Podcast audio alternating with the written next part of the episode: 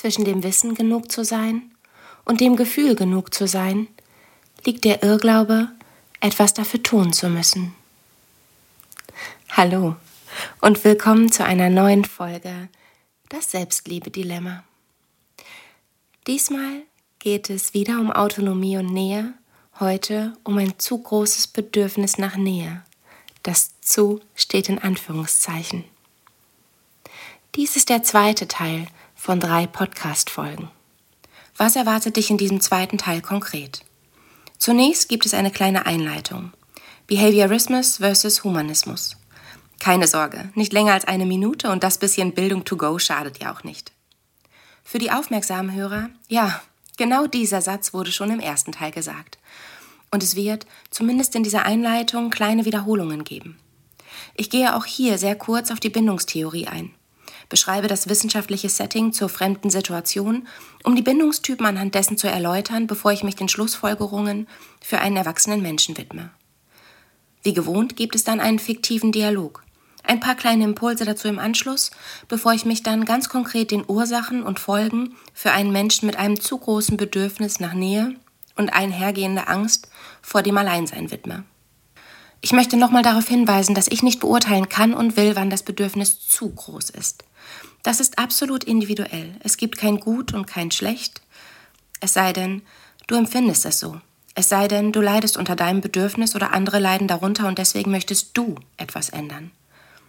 Es kann sein, dass du hier dann deinen Ex-Partner oder deine Ex-Partnerin wiedererkennst. Und vielleicht hilft es dir beim Verstehen und Loslassen. Doch wenn du in der Beziehung darunter gelitten hast und ihr jetzt nicht mehr zusammen seid, ist es ein Trugschluss, dass er oder sie ja einfach nur heilen müsste oder und darauf aufmerksam gemacht werden müsste. Denn vielleicht ist sein oder ihr Bedürfnis nur aus deiner Sicht zu groß. Du jedoch kannst maximal beurteilen, was du möchtest und was sich für dich gut und richtig anfühlt. Wenn sein oder ihr Bedürfnis nach Autonomie oder Nähe zu groß ist und war, dann tut es zwar weh, aber dann ist es ja gut, dass ihr euch getrennt habt. Denn die Verletzung durch seine oder ihre Unverbindlichkeit oder eben Einengung und Vorwürfe taten ja auch weh. Gleichzeitig kann eine Theorie ebenso wenig wie eine Diagnose einen Menschen mit all seinen Facetten und Themen abbilden. Sie dient maximal dazu, gewisse Muster zu verstehen und mit Hilfe dieser Erkenntnisse kann Erleichterung einsetzen und das Verständnis sowie die Akzeptanz helfen bei einer Veränderung, sofern diese angestrebt wird. Ich möchte hier niemanden stigmatisieren oder Menschen mit einem zu hohen Nähebedürfnis bloßstellen. Daher nochmal, ob dein Bedürfnis zu groß ist, entscheidest du allein. Abschließend widme ich mich den Möglichkeiten, sich zu verändern, durch kleine Impulsfragen und Reflexionen. Im dritten Podcast dies ist wie gesagt der zweite, werde ich dann explizit auf die tatsächliche Dynamik verschiedener Bindungstypen in Beziehungen der Partnerschaft eingehen. Es wird also in der kommenden Folge auch immer kurze Wiederholungen geben, aber hey, Wiederholungen dienen lediglich zum Verständnis. Die Behavioristen gingen davon aus, ganz platt gesagt, dass man Babys und Kindern helfen muss, damit aus ihnen gute Kinder werden, gute Menschen. Platt gesagt, wir werden als egozentrische Tyrannen geboren, die Welt dreht sich um uns und erst durch Erziehung werden wir zu sozialen und kooperativen Wesen. Der Humanismus allerdings geht davon aus, dass jeder Mensch im Kern gut ist und auch danach strebt, gut zu sein. Kinder sind von Natur aus kooperativ. Wir müssen sie nicht formen und erziehen, sondern lediglich ideale Bedingungen schaffen, damit die Kinder sich selbst und ihre Persönlichkeit entfalten. Wir gehen also davon aus, dass jeder Mensch und jede Handlung, für die sich ein Mensch entscheidet, dass die immer funktional, subjektiv funktional ist. Vielleicht ist uns der Sinn zunächst nicht, ja, nicht greifbar, wir verstehen es nicht. Aber es wird eine Erklärung geben. Ich unterstelle jedem Mensch gute Gründe für sein oder ihr Verhalten. So, was bedeutet das für die Erziehung? Statt also ein Baby schreien zu lassen, damit es lernt, sich zu benehmen, reagieren wir auf die Bedürfnisse des Kindes. Die Bindungstheorie besagt, dass Eltern prompt und angemessen in mindestens einem Drittel aller Fälle auf die Bedürfnisse des Kindes reagieren sollten. Hier reicht häufig zunächst erstmal das Wahrnehmen und somit auch Annehmen und Akzeptieren der kindlichen Bedürfnisse. Auch und obwohl wir diese gerade vielleicht nicht stellen können oder wollen.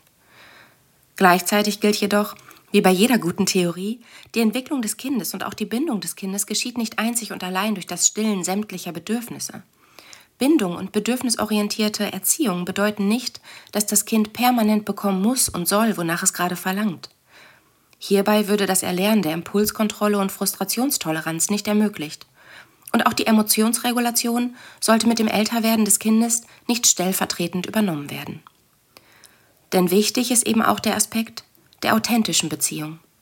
Wenn mein Kind traurig ist, weil ich mich gerade um das Essen kümmere oder ein Buch lese und in Ruhe Kaffee trinken möchte, und nicht um sein aktuelles Bedürfnis nach Aufmerksamkeit, dann kann ich sein Bedürfnis anerkennen, ohne es zu stillen. Langfristig bin ich ein gutes Vorbild, indem ich zeige, dass die eigenen, also auch meine Bedürfnisse wichtig sind. Das Kind lernt Frust auszuhalten, ich bin dennoch da und erkenne auch seine Gefühle wie Trauer an, indem ich ihm nicht sage, dass es nicht traurig sein darf, aber durchaus zu meinem Wort stehe, dass ich jetzt gerade eine Pause brauche. Wenn ich mich jedoch aufopfere und eigentlich kaum mehr stehen kann, genervt von meinem Kind bin und dennoch ein Spiel spiele, bin ich nicht authentisch. Und mein Kind erfährt subtile Ablehnung.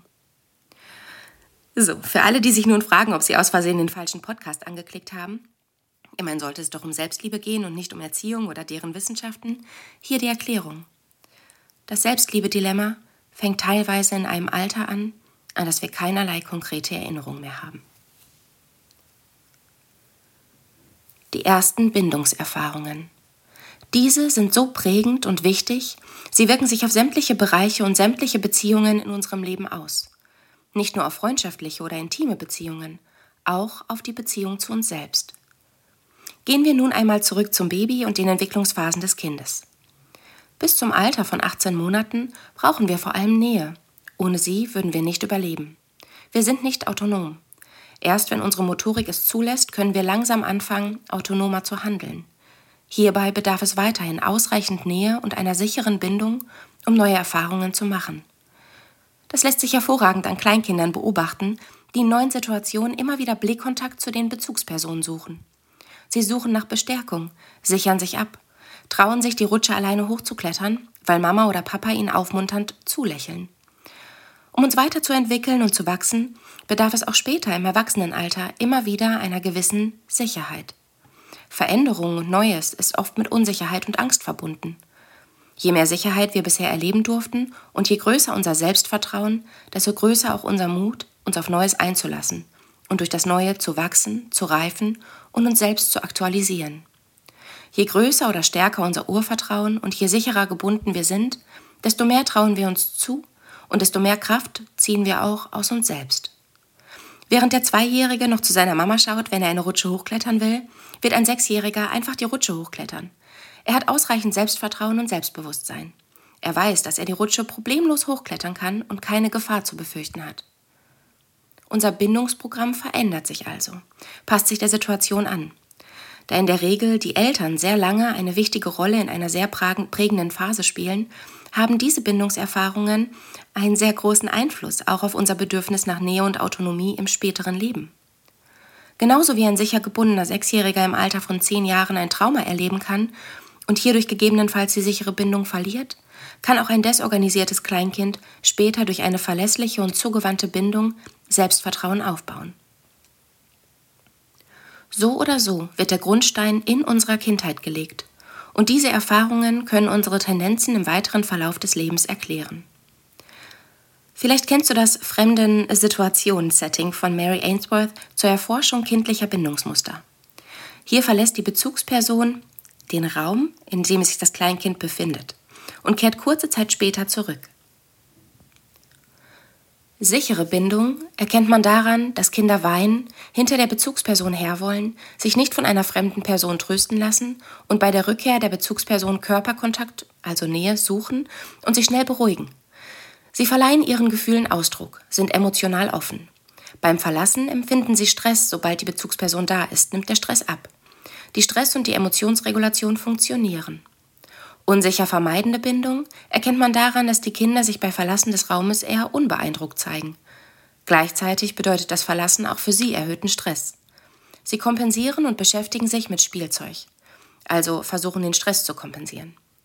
Kehrt die Bezugsperson zurück, wird sie eher ignoriert. Das Stresslevel ist weiterhin erhöht. Die Kinder wirken sehr unabhängig und ziehen zum Teil die Testperson der Bezugsperson vor. Man spricht daher auch von einer Pseudo-Unabhängigkeit.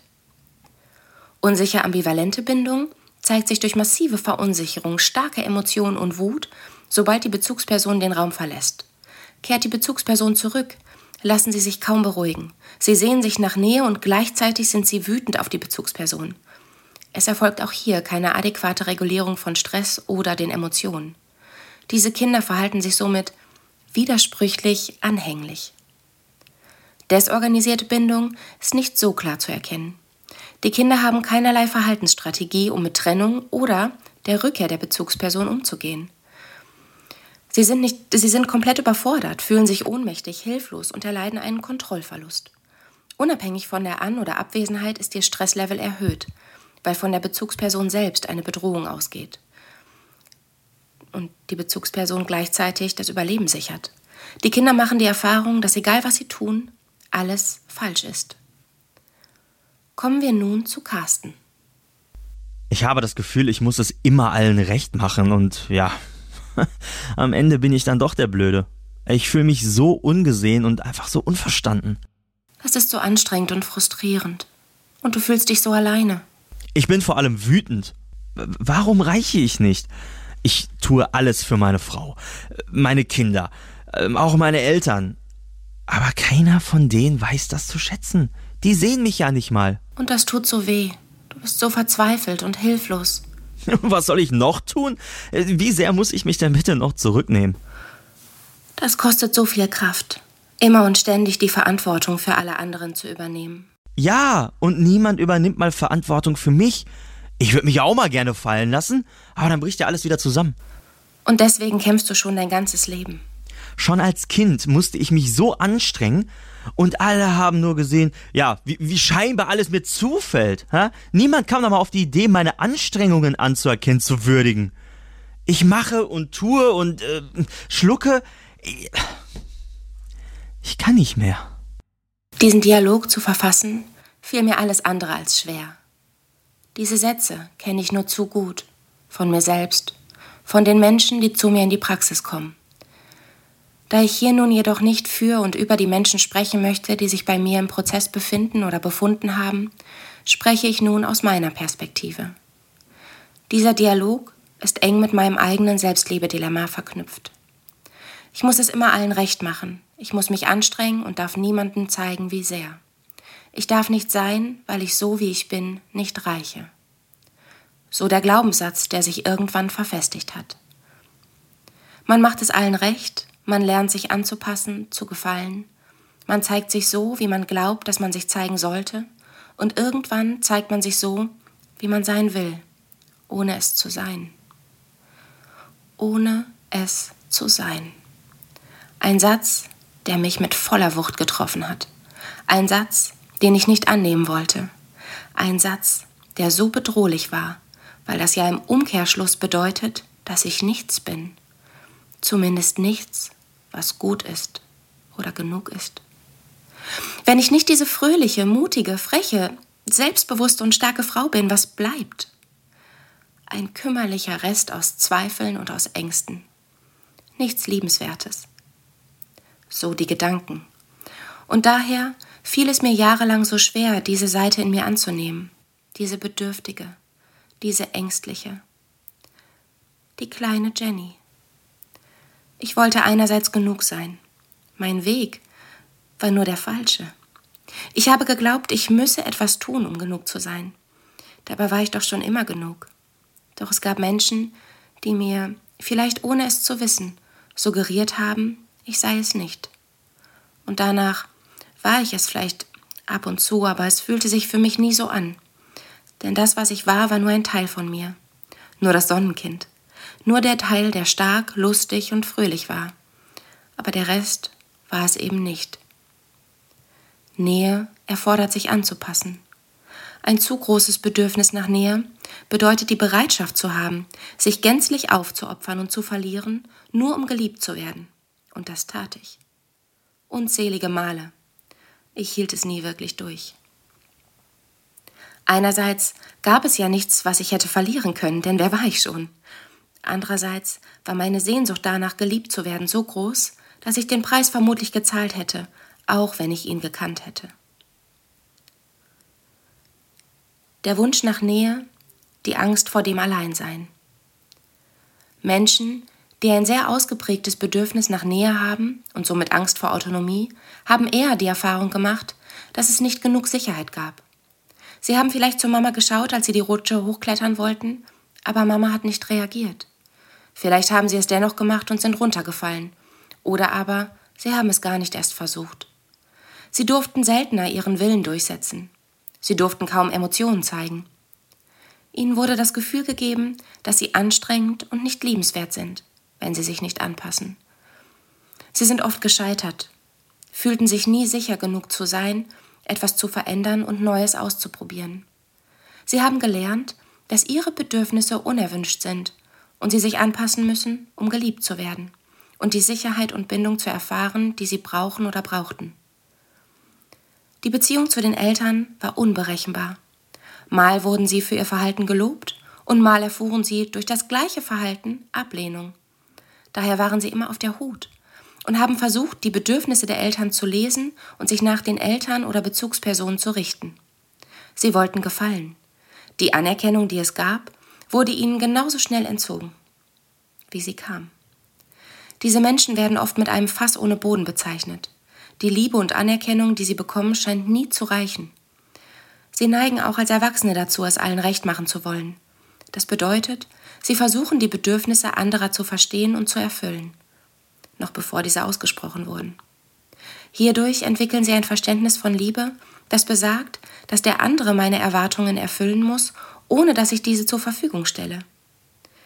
Ihnen fällt es schwer, um Hilfe zu bitten, weil sie Gefahr laufen, dann abgelehnt zu werden. Gleichzeitig helfen sie anderen und sind traurig darüber, dass niemand ihre Not sieht, die sie ja leider auch nicht zeigen dürfen, weil sie dann als anstrengend gelten. Menschen, die ein hohes Bedürfnis nach Nähe haben und darunter leiden, lassen sich vor allem dem unsicher ambivalenten Bindungstyp zuordnen. Dennoch gilt auch hier, dass die Angst vor dem Alleinsein oder ein zu hohes Bedürfnis nach Nähe nicht grundsätzlich und allein auf den Bindungstypen zurückgeführt werden kann und muss. Die Folgen als erwachsene Person. Grob zusammengefasst trifft folgende Beschreibung häufig zu. Ich wünsche mir Sicherheit durch Verbindlichkeit. Wenn ich diese habe, muss ich alles tun, sie nicht zu verlieren, sofern ich der vermeintlichen Sicherheit ja überhaupt trauen kann. Ich versuche es allen recht zu machen. Wenn wir uns diese Aussage nun genauer anschauen, steht Sicherheit an erster Stelle. Sicherheit durch Verbindlichkeit.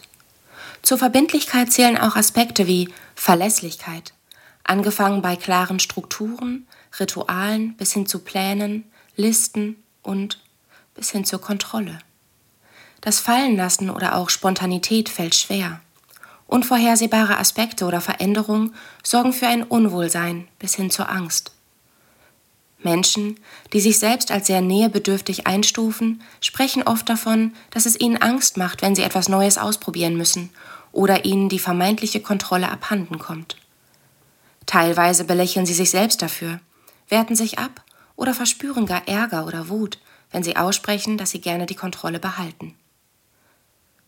Verbindlichkeit bezieht sich also nicht ausschließlich auf Beziehungen, sondern auf fast jeden Aspekt des eigenen Lebens. Sich auf etwas oder jemanden verlassen zu können, ist ihnen nicht nur wichtig, sondern es gibt ihnen ein Gefühl von Sicherheit, mit der sie ihr mangelndes Vertrauen ausgleichen können. Häufig haben sie in ihrer Kindheit unberechenbare Bezugspersonen erlebt, aber auch plötzliche, unberechenbare Ereignisse können Auslöser und Grund für das sehr hohe oder gar zu hohe Bedürfnis nach Nähe sein. Vielleicht war eine Bezugsperson sehr launisch und unauthentisch, bei der man nie wusste, woran man war häufige Umzüge oder auch nur ein plötzlicher Umzug.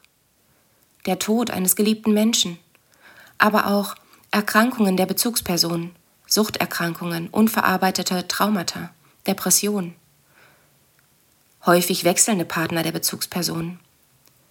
Missbrauchserfahrungen, psychisch wie physisch, durch Fremde oder Bezugspersonen. Mir fällt es schwer, hier eine durchdachte Reihenfolge aufzulisten, weil ich dann anfangen müsste zu bewerten, was ist schlimmer. Bei, bei einer ungeordneten Reihenfolge könnte aber der Gedanke aufkommen, dass ich hier Missbrauch und einen Umzug in die gleiche Kategorie stecke. Dem ist nicht so. Mir ist es allerdings wichtig, darauf hinzuweisen, dass eben nicht nur gesellschaftlich anerkannte Traumata, mir fällt leider keine bessere Formulierung ein, Auslöser für ein hohes Bedürfnis nach Nähe oder eben einfach der erlebten Erfahrung von Unberechenbarkeit darstellen können. Ein anderes Thema, das häufig zu Konflikten führt, wenn Menschen als Erwachsene starken Leidensdruck empfinden, weil ihnen in der Kindheit etwas fehlte. Sie letzteres jedoch nicht greifen können und sich somit selbst die Schuld geben und das Gefühl entsteht, man brauchte oder braucht vielleicht zu viel. Diese Menschen belächeln ihr eigenes Leid und dann sagen dann sowas wie, mir fehlte es ja an nichts. Kann doch nicht sein, dass ich jetzt noch darunter leide, dass Mama mich nicht umarmt hat. Oder aber sie sagen, ich wünschte, dass es ein Traumata gäbe. Dann wüsste ich wenigstens, dass es nicht an mir liegt. Dieser letzte Gedanken wird selten ausgesprochen, weil sie sich dafür schämen. Gleichzeitig zeigt ein solcher Gedanke die große Not und das große Leid, für das sie sich so sehr eine Erklärung wünschen. Erleichterung. Ich versuche es mal irgendwie auf den Punkt zu bringen. Das ist ja nicht meine Stärke. Wenn ich in frühen Jahren statt Sicherheit Unberechenbarkeit erlebt habe, mir die Erfahrung gezeigt hat, dass meist das Worst-Case-Szenario eintrifft und ich somit weder Vertrauen in Menschen, geschweige denn ins Leben gelernt und erfahren habe, dann suche ich selbstverständlich nach Strategien, wie ich das, was vermeintlich in meiner Macht steht, kontrollieren kann. Und genau das hat oberste Priorität. Es ist im wahrsten Sinne des Wortes lebensnotwendig. Und daher ist es mir möglich, auf gewisse Dinge zu verzichten, den Preis zu zahlen und die Konsequenz in Kauf zu nehmen. Ich schütze mich. Wie genau dieser Schutz aussehen kann. Schutz durch eigene Abwertung. Schutz durch es allen recht machen zu wollen. Schutz durch Selbstverletzung.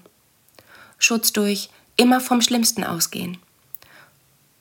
Und vieles mehr. Es gibt so unendlich viele Schutzstrategien.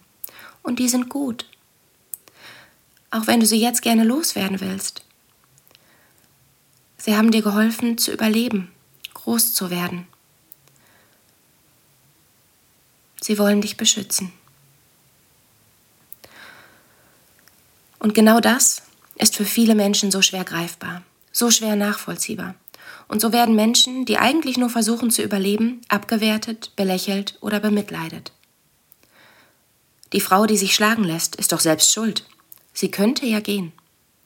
Der Mann, der vor seiner Frau kuscht, hat wohl keine Eier in der Hose. Die Frau, die sich anpasst, wie Julia Roberts in dem Film Die Braut, die sich nicht traut, wird abgewertet, nicht verstanden. Der Mann, der von seiner Frau betrogen wurde und dennoch bei ihr bleibt. Ich könnte unzählige Beispiele nennen, und damit sind wir auch schon fast bei den möglichen Strategien, den Überlebensstrategien. Ich füge hier einmal erneut diese kurze Zusammenfassung von gerade ein. Ich wünsche mir Sicherheit durch Verbindlichkeit. Wenn ich diese habe, muss ich alles tun, sie nicht zu verlieren, sofern ich der vermeintlichen Sicherheit überhaupt trauen kann. Ich versuche, es allen recht zu machen. Ich versuche, es allen recht zu machen eine der vielen Strategien. Man versucht es allen recht zu machen, und um dies zu tun, ist es enorm wichtig, die Bedürfnisse des Gegenübers zu kennen. Für Menschen mit einem zu hohen Bedürfnis nach Nähe war und ist es enorm wichtig, die Stimmung, die Wünsche und die Gefühle des anderen rasch zu erfassen und nach Möglichkeit schon lange bevor etwas ausgesprochen wird, entsprechend darauf zu reagieren. Das kostet nicht nur Kraft, ist anstrengend und schwierig, sondern erfordert auch, sich selbst zurückzunehmen. Je nachdem, wann und wie sehr diese Strategie erlernt oder sich angeeignet wurde, wurde ihnen die Chance genommen, ein Gefühl für sich selbst zu entwickeln. Diese Menschen, zu denen du vielleicht gehörst, sind teilweise sogar überfordert, wenn sie danach gefragt werden, was sie möchten, brauchen, sich wünschen, weil sie nie die Kapazität hatten, sich mit sich selbst auseinanderzusetzen oder zu wachsen, sich zu entfalten. Der einzige Wunsch, der dann ausgesprochen wird, ist, dass da jemand ist, der sich so um sie kümmert und so auf sie aufpasst, wie sie es bei allen anderen tun. Oder auch, ich möchte einfach genug sein. Das klingt vielleicht, ersteres besonders, klingt vielleicht komisch, aber um es ganz plakativ zu verdeutlichen, es ist der Wunsch, dass andere Gedanken lesen können. Wenn sie dann so etwas Sagen wie, ich wünschte, er würde es einfach mal tun, ohne dass ich ihn darum bitte. Meinen Sie das nur deswegen so ernst, weil Sie das ja ständig tun? Sie kennen es nicht anders. Sie haben Ihr Leben damit verbracht, zu sehen und herauszufinden, was die Menschen wohl so brauchen. Und dieses Verhalten birgt so viel Konfliktpotenzial. Erstens. Da sie ja so viel Angst davor haben, Sicherheit zu verlieren und ihnen beigebracht wurde, keine Belastung darzustellen, haben sie nie gelernt, um Hilfe zu bitten. Mehr noch, Hilfe zu brauchen ist so schambehaftet, dass sie lieber darauf verzichten, was sie gerade brauchen oder tun wollen, oder es eben selbst tun, auch wenn es wahnsinnig anstrengend ist. Zweitens. Manche fangen an, Menschen, die ohne vermeintliche Probleme bei jeder vermeintlichen Kleinigkeit um Hilfe bitten, abzuwerten. Oder aber sie werten sich selbst ab. In jedem Fall fällt es ihnen schwer, Bedürftigkeit auszuhalten, nicht nur bei ihnen selbst, auch bei anderen. Manchmal geht es gar so weit, dass sie felsenfest davon überzeugt sind, keine Bedürfnisse zu haben und nichts zu brauchen, sehen sich aber dennoch so wahnsinnig nach Nähe. Ein Dilemma. Drittens. Manche verzweifeln und sitzen dann bei mir in der Praxis und erklären mir, dass sie immer angerufen werden, immer überall helfen müssen und wie frech und dreist und übergriffig das Verhalten der anderen doch sei.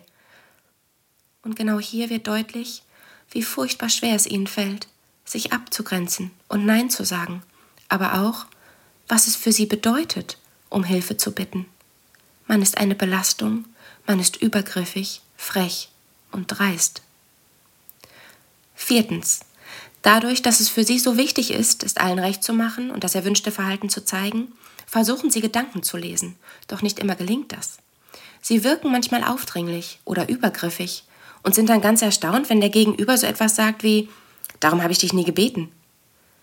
Dieser Satz fällt auch in dem Kontext, wenn Menschen bei mir in der Paartherapie erzählen, was sie alles für den anderen tun und wie wenig zurückkommt. Der andere ist dann teilweise irritiert und manchmal auch enttäuscht, weil plötzlich deutlich wird, dass er oder sie scheinbar gegen seinen oder ihren Willen Dinge getan hat. Fünftens. Entscheidungen fallen unglaublich schwer weil derjenige oder diejenige, die fragt, immer mitgedacht wird. Das geteilte Brötchen als Klassiker. Ich, also ich, Jenny, mag eher die untere Seite des Brötchens. Wenn ich mir mit jemandem ein Brötchen geteilt habe und gefragt wurde, welche Seite ich möchte, habe ich immer erst gesagt, ist mir egal. War es mir ehrlich gesagt ja auch. Wurde ich dann jedoch zu einer Entscheidung genötigt, habe ich gesagt, dass ich gern die obere Hälfte möchte. Warum? Logisch. Wenn mir die Erfahrungswerte fehlen, gehe ich von mir selbst aus. Und am Ende ist es ja auch eigentlich nicht so wichtig. Hauptsache, der andere ist glücklich. Das Problem, hier noch sehr banal, meine Aufopferung wird nicht gesehen und kann ja gar nicht anerkannt werden. Und, womöglich, möchte der andere eigentlich lieber die obere Hälfte und am Ende ist es ein fauler Kompromiss. Ich kenne Paare, die haben ein Haus gekauft in einem Ort, in dem keiner der beiden wohnen wollte aber sie haben dem anderen unterstellt, dass er bzw. sie sich das wünscht. Beide haben also ein großes Opfer für den anderen gebracht, und das wird a nicht gesehen und b wollten es beide nicht. Wem es noch nicht klar ist, Liebe bedeutet Fürsorge und Liebe ist ein unsicheres Gefühl. Hier werden, wir, hier werden mir nun einige zustimmen und andere die Augenbrauen zusammenziehen. Liebe ist ein unsicheres Gefühl? wenn man so aufgewachsen ist, dass selbst die eigentlich bedingungslose elterliche Liebe an Bedingungen geknüpft ist, das brave liebe Kind, das unkomplizierte Kind, das genügsame Kind, und man genau dafür gelobt wird, dann ist die Liebe nicht sicher. Denn sie ist weg, sobald man mal nicht mehr angepasst ist. Manchmal hilft und half es nicht mal, wenn man lieb, unkompliziert und genügsam war. Die bloße Existenz war ein Problem. Man wurde als Ventil der Bezugsperson genutzt. Angeschrien, obwohl man nichts gemacht hat, verprügelt, obwohl man einfach nur Kind war. Oder man wurde einfach nicht gesehen, obwohl man nichts Schlimmes gemacht hat. Dass die Schlussfolgerung somit ist, dass Liebe kein sicheres Gefühl ist, ist naheliegend. Und woher soll man als Kind wissen, dass Liebe, Vertrauen, Beständigkeit und Sicherheit bedeutet? Im weiteren Verlauf verhält man sich bei Freunden und Partnern entsprechend angepasst. Wird einem zu viel Sicherheit suggeriert, kann man dieser entweder nicht trauen oder empfindet diese als befremdlich, gar langweilig, insbesondere in intimen Liebesbeziehungen. Denn Liebe ist, ja, Liebe ist was Unsicheres, so etwas wie verliebt sein, aufregend, unbeständig. Damit es anhält, strengt man sich an, passt sich an. Man muss immer etwas tun. Man muss es immer recht machen. Man hat immer etwas zu tun. Die Folgen? Man hält es nie lange aus oder zu lange. Vielleicht wird dir jetzt bereits klar, warum mich diese Folge so viel Zeit gekostet hat. Aus einer unsicheren Bindung kann so unglaublich viel entstehen, je nach Kombination und Interaktion. Und es gibt so viele unterschiedliche Gründe und ich habe hier längst nicht alle aufgelistet. Unberechenbarkeit wird mit Liebe verwechselt. Es erinnert an das Gefühl, das auch in der Kindheit vorherrschte. Hier muss ich was tun, hier muss ich funktionieren, hier ist es nicht sicher, hier bin ich zu Hause. Denn hier weiß ich, wie ich mich zu verhalten habe und was zu tun ist. Ein liebevoller Mann, der einem die Sterne vom Himmel holt, ja, danach sehnst du dich vielleicht. Hast du ihn aber, dann fragst du dich entweder, was mit ihm nicht stimmt, traust ihm nicht, unterstellst ihm dubiose Gründe, warum er mit dir zusammen ist, oder aber du langweilst dich, weil er dich ja für alles feiert. Er stellt keine Herausforderung dar. Du musst ihn nicht jeden Tag aufs Neue überzeugen, um ihn kämpfen, dich anstrengen. Das ist praktisch so, als hättest du dich zu einem Marathon, auf einem Marathon vorbereitet und nun kommst du zum Start. Und weil du der einzige Mensch bist, der sich angemeldet hat, kriegst du einfach einen Pokal, ohne laufen zu müssen. Der ist nichts wert. Der hat keine Bedeutung. Und hier kommen wir nun in den Ego-Bereich. Liebe, Sicherheit, Vertrauen. Alles schön und gut. Aber du hast das Gefühl, nicht genug zu sein. Das Gefühl, etwas tun zu müssen, zu kämpfen. Die Gleichung ist logisch. Je mehr ich mich anstrenge, desto mehr werde ich geliebt. Sobald sich diese These nicht bestätigt, fühlst du dich unwohl, unsicher, ungeliebt oder langweilst dich. Unsicher ambivalent gebundene Menschen haben kaum einen Bezug zu sich selbst. Daher ist Unabhängigkeit für sie gleichzusetzen mit Unsicherheit. Sie möchten nicht alleine sein und können es auch irgendwie nicht. Zumindest ist ihr Leben alleine nicht so lebenswert. Um wen sollen sie sich dann kümmern? Von wem werden sie denn dann geliebt? Unsicher ambivalent gebundene Menschen verwirklichen sich durch andere. Sie werden einerseits gerne gebraucht, aber da sie selbst kaum ein Maß finden und sich nur schwer abgrenzen können, kann es hier schnell zu Frust kommen, wenn sie ausgenutzt werden. Das ausgenutzt steht in Anführungszeichen. Manchmal fühlt es sich jedenfalls so an, als würde man sie ausnutzen. Das hat jedoch eher etwas damit zu tun, dass eben nicht Nein sagen und sich selten beschweren aus den zuvor genannten Gründen. Sie suggerieren ihren Mitmenschen also eine Stärke und Lebensfreude und erledigen Dinge mit Leichtigkeit. Wie anstrengend es ist, wie sehr sie sich zum Teil verbiegen müssen oder was sie absagen mussten, nur um da zu sein, das wird verschwiegen. Unsicher ambivalent gebundene Menschen haben Angst, sich so zu zeigen, wie sie sind, weil das, was oder wer sie sind, eben nicht reicht. Zumindest glauben sie das, wenn sie sich doch mal gehen lassen, sich fallen lassen und zeigen und dann keine Ablehnung erfahren, besteht die Gefahr, dass sie sich im Nachhinein so sehr schämen oder aber dem anderen unterstellen, es nicht ernst zu nehmen oder komische Absichten zu haben. Korrigierende Erfahrungen werden also aufgrund von zwei Aspekten verhindert. Erstens, mal nichts zu tun und mich gehen zu lassen, ist ohnehin keine Option. Zweitens, wenn ich doch mal über meinen Schatten springe und merke, dass mein Gegenüber mich dennoch nicht verlässt, was ja durchaus eine ja, korrigierende Erfahrung darstellen würde, so traue ich dem Braten nicht. Oder mein Ego leidet, wenn sie damit zufrieden ist. Dann ist sie anspruchslos und sie liebt mich, ohne dass ich irgendwas Tolles geleistet habe. Menschen, die unberechenbare Bezugspersonen erlebt haben, fühlen sich am wohlsten in Gesellschaft.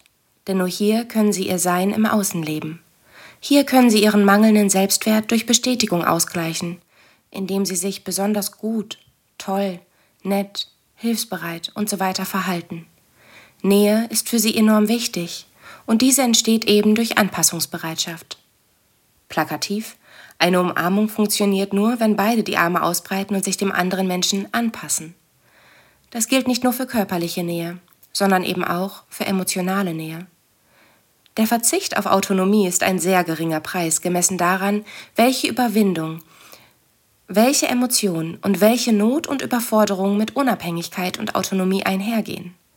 Außerdem benötigen sie neben der Nähe eben auch sehr viel Anerkennung, denn diese ziehen sie nicht aus sich selbst. Alles, was sie leisten und tun, erfüllt sie nicht mit Stolz, sondern ist selbstverständlich, bis ihnen mal jemand sagt, dass das, was sie tun und leisten, echt bemerkenswert ist. Naja, sofern sie das dann glauben. Sie verzichten auch nicht gänzlich auf Selbstverwirklichung. Ihre Verwirklichung des Selbst ist nur leider verzerrt, weil sie glauben, sie müssten sich im Außen in anderen selbst verwirklichen.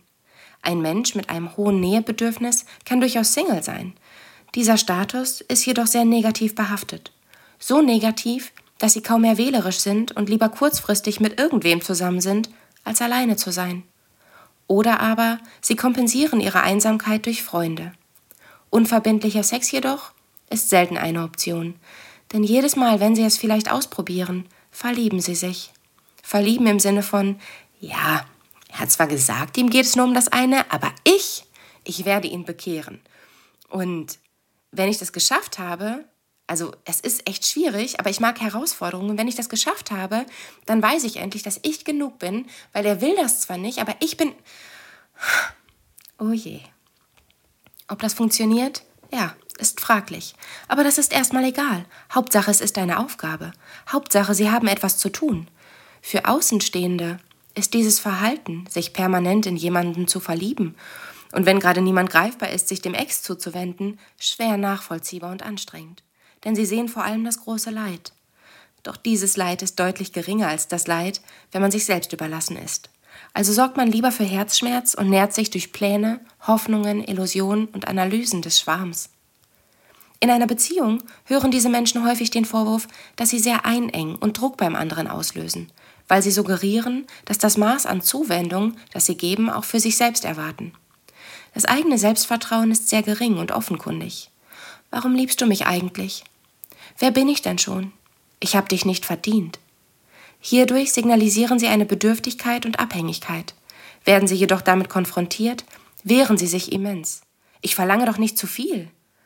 Insgeheim haben sie selbst auch die Sorge, dass sie zu viel brauchen. Andererseits möchten sie doch nur bekommen, was sie selbst geben.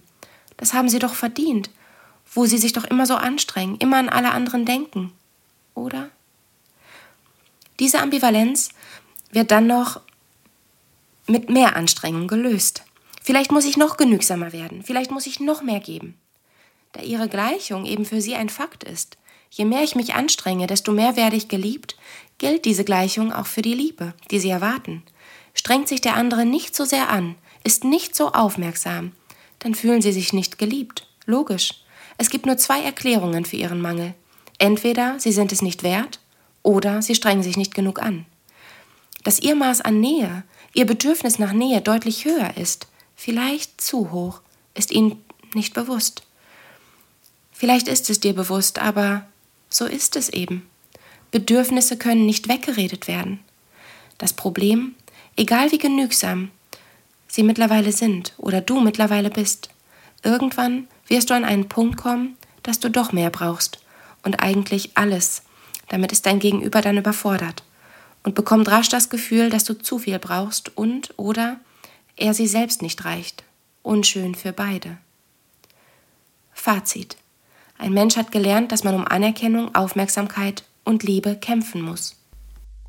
Man muss doch hilfsbereit und freundlich sein, muss seine Sache gut machen, darf niemanden enttäuschen, darf sich nicht beschweren, muss sich doch anpassen, darf nicht schwach sein, darf sich nicht gehen lassen. Und natürlich macht es Sinn, freundlich zu sein.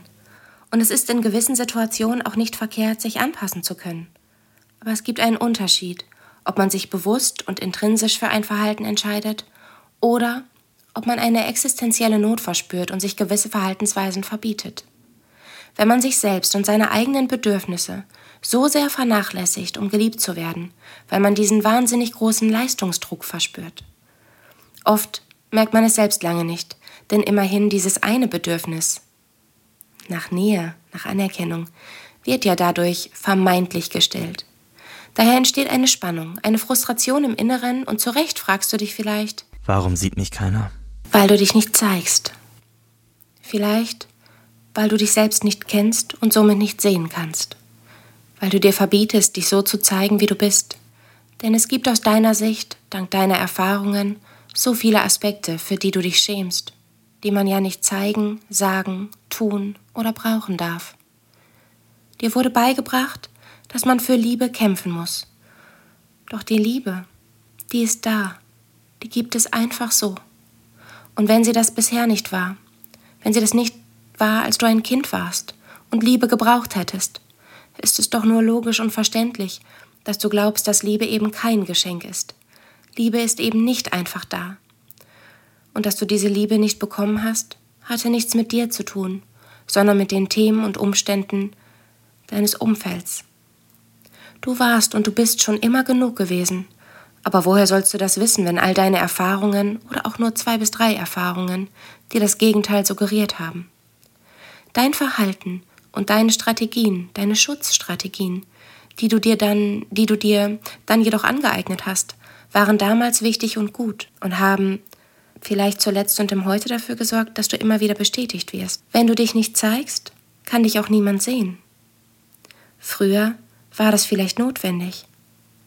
Da war es wichtig, dass du dich nicht zeigst, damit dich auch niemand sieht und bestraft. Heute ist das vielleicht anders. Wenn du suggerierst, dass dir alles leicht fällt, dann kann auch niemand deine Anstrengung sehen und dich hierfür loben. Es kann dich hierfür auch niemand abwerten oder bestrafen. Wenn du suggerierst, dass du nichts brauchst, dann wird man dir auch nichts geben. Der Vorteil, du wirkst auch nicht so, als würdest du Dinge brauchen, du bist nicht bedürftig. Und all das, das tut so weh. Denn du hast recht, du hast und hättest es dennoch und trotzdem verdient. Aber es gibt so viele Menschen mit so vielen Themen. Und es gibt eben auch Menschen, die dich respektieren und lieben, ohne dass du dich verstellst. Und wenn du sagst, dass du nichts brauchst, wäre es doch übergriffig, dir dennoch etwas zu geben. Wenn du sagst, dass es keine große Anstrengung war, wäre es übergriffig, dir zu unterstellen, dass es doch ganz bestimmt anstrengend war. Wenn du sagst, dir ist es egal, welche Brötchenhälfte du nimmst und dann freiwillig auf deine gewünschte Brötchenhälfte verzichtest, ist es unfair, deinem Gegenüber zu unterstellen, er sei egoistisch. Und falls du dich in dieser Folge sehr angesprochen gefühlt hast, sehr aufmerksam und reflektiert bist, dann könntest du dich nun erneut schämen. Dafür, dass du so übergriffig bist. Ja, vielleicht bist du es. Aber du bist doch einfach nur subjektiv funktional. Du hast doch gute Gründe, gute Absichten. Du schützt dich und du schützt andere. Du möchtest, dass es allen gut geht. Aber ja, vielleicht schämst du dich. Das kann und will ich dir nicht nehmen. Du hast deine ganz eigenen und persönlichen Gründe, warum du so bist. Und der Scham der Übergriffigkeit ist immer noch besser als das Schamgefühl deines Seins. Und vielleicht, vielleicht nutzt du diese neue Erkenntnis, das Schamgefühl, um dir die Erlaubnis zu geben, Schritt für Schritt du selbst zu sein und dein Sein auch zu zeigen. Denn so hart es klingt, deine Angst vor Verlust bestätigt sich ja auch immer wieder trotz deiner Anstrengung, trotz deiner Schutzstrategien. Versuche dir bewusst zu machen, dass deine Aufopferung und dein Nicht-Einfordern von Bedürfnissen ein Schutzmechanismus ist. Und frage dich, wovor genau du dich beschützt hast, wovor du dich jetzt beschützt und ob das heute, jetzt als erwachsene Person wirklich in jeder Situation erforderlich und sinnig ist. Vielleicht musst du dann darüber lachen. Vielleicht schaffst du es mit Humor.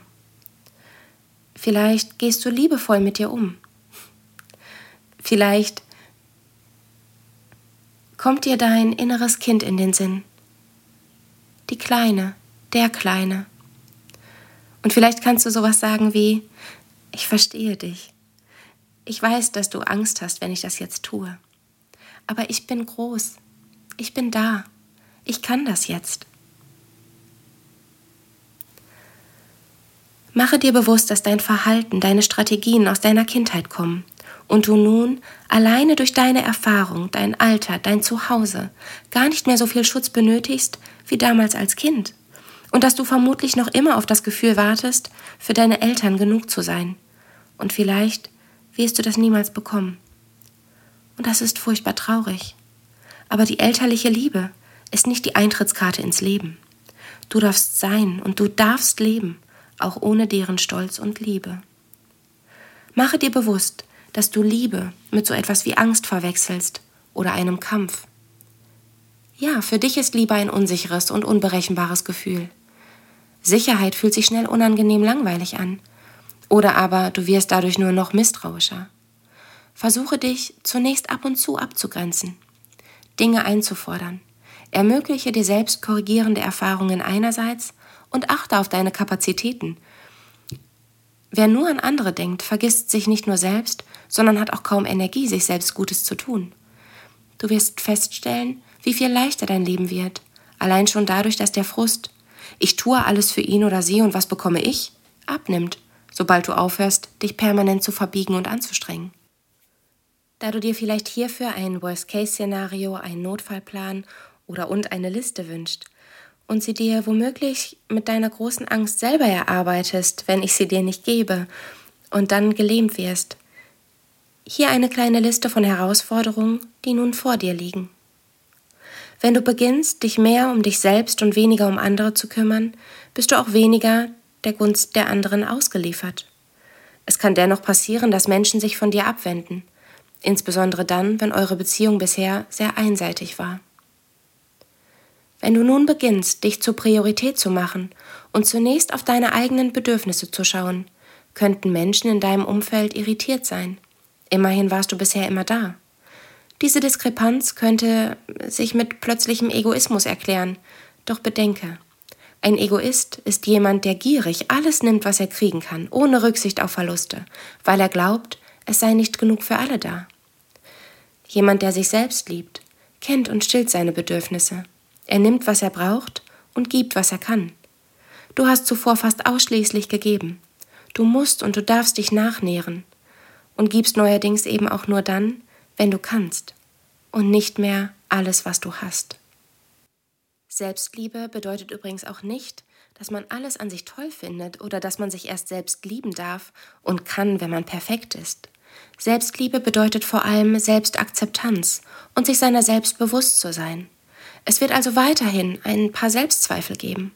Aber da du dir beispielsweise darüber bewusst geworden bist, dass du ab und zu Hilfe brauchst und das auch annimmst, ohne dich zu verurteilen, darfst du auch selbstverständlich um Hilfe bitten.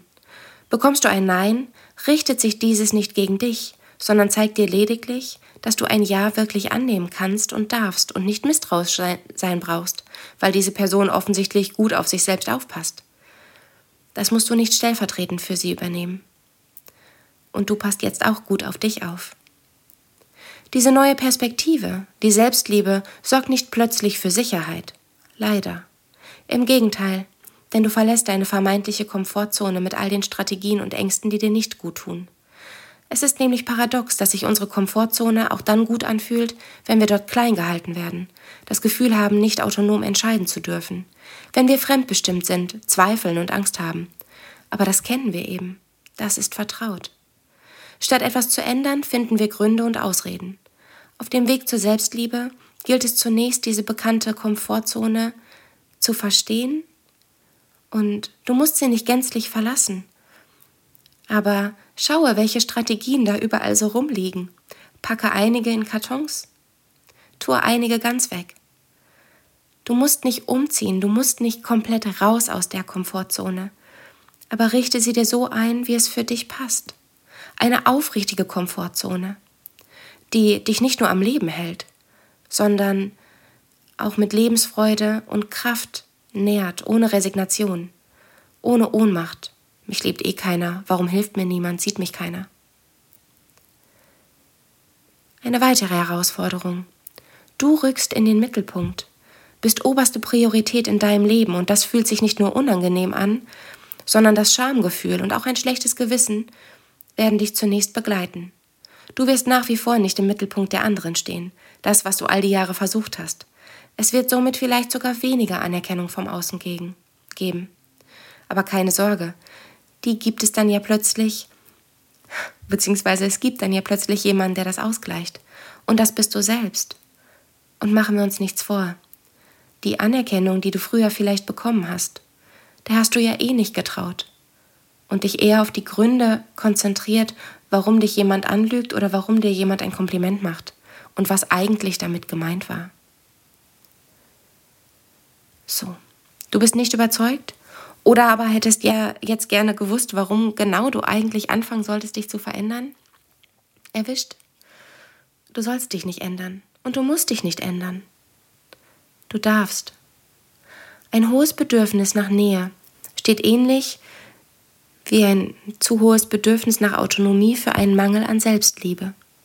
Selbstliebe bedeutet, dass man sich und seine Bedürfnisse kennt und diese stillt. Es bedeutet, dass man gut für sich sorgt auf allen Ebenen. Wenn ich mich selbst liebe und meinen eigenen Wert kenne, bemerke ich vielleicht schneller, wenn jemand mich nicht zu schätzen weiß. Wenn ich mich selbst liebe, dann wird vieles leichter, denn ich kenne mich, vertraue mir und muss mir selbst und anderen nicht beweisen, wie toll ich bin. Wenn ich mich selbst liebe, gestehe ich mir Fehler zu, verurteile mich nicht, sondern liebe mich weiterhin, nicht trotzdem, nicht wegen, einfach weiter. Wenn ich mich selbst liebe, darf ich endlich aufhören, mich so anzustrengen, anzupassen und mich selbst zu verlieren. Wenn ich mich selbst liebe, dann kenne ich auch meine Grenzen und wahre sie. Das gilt für mich selbst und auch für andere, die versuchen, meine Grenzen zu verschieben. Wenn ich mich selbst liebe, bin ich dennoch manchmal unsicher und traurig. Und ich lasse diese Gefühle zu, denn ich weiß, dass es eine Menge Mut und Zuversicht erfordert, zu fühlen statt zu verdrängen, weil ich mir meiner selbst bewusst bin. Mir kann niemand mein Fundament wegnehmen, denn das bilde ich allein. Wenn ich mich selbst liebe, bin ich mir meiner selbst bewusst und weiß, was ich kann und auch, was es noch zu lernen gilt. Wenn ich mich selbst liebe, bin ich endlich genug und bekomme genug, so dass Geben eine reine Freude ist und nicht etwas, was ich tue, um etwas zu bekommen. Falls du dir das nun wünschst und danach streben möchtest, wünsche ich dir von Herzen viel Erfolg. Erfolg dabei, dich zu verstehen, dich für dein Sein nicht mehr abzuwerten und die Schuld bei dir zu suchen. Und vor allem wünsche ich dir korrigierende Erfahrungen. Wenn du unsicher bist, ob das reicht oder wie konkret du nun vorgehen und was du tun kannst und dir Hilfe wünscht, dann kontaktiere mich. Ich arbeite als personenzentrierte Beraterin nicht mit Analysetools, Tipps oder Ratschlägen, sondern mein Werkzeug habe ich eben beschrieben. Ich begleite dich wertfrei. Ich möchte dich verstehen und helfe dir so, dich selbst zu verstehen. Die Erfahrung, dass dich jemand nicht bewertet, sondern dir bedingungslos positiv zugewandt ist, dich verstehen möchte und dir somit ein gutes Vorbild ist, ist und war für viele Menschen sehr heilend.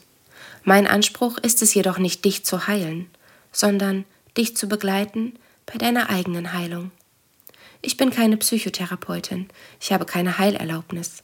Ich habe eine zertifizierte Weiterbildung zur personenzentrierten Beraterin absolviert und habe dort eine Haltung erfahren, verstanden und verinnerlicht, die es mir ermöglicht, ein unerschütterliches Vertrauen in dich zu haben und für dich die Bedingungen und den Rahmen zu schaffen, der dir bei deiner Selbstaktualisierung und Entfalten Entfaltung helfen kann, dich nachzunähren. Ich spiele dir nichts vor. Ich bin authentisch und unterstelle dir bei jedem Verhalten sehr nachvollziehbare und gute Gründe, die dir helfen, dich selbst nicht mehr abzuwerten, sondern zu verstehen. Das ist keine Magie, sondern Menschlichkeit in ihrer Reinform, wie wir sie heute kaum mehr erleben, aufgrund der vielen Themen jedes Einzelnen, der Schutzstrategien aufgrund der Ängste und Verletzungen, die sie erfahren haben. So. Ich sehe hier, wie die Zeit läuft. 56 Minuten. Wie gesagt, schreib mir und die nächste Podcast-Folge, das Skript ist bereits fertig, wird wahrscheinlich nächste Woche rauskommen. Und je nachdem, wann du diesen Podcast hörst, ist sie vielleicht auch schon da. Da geht es dann um die verschiedene Kombination von unterschiedlichen Bindungstypen.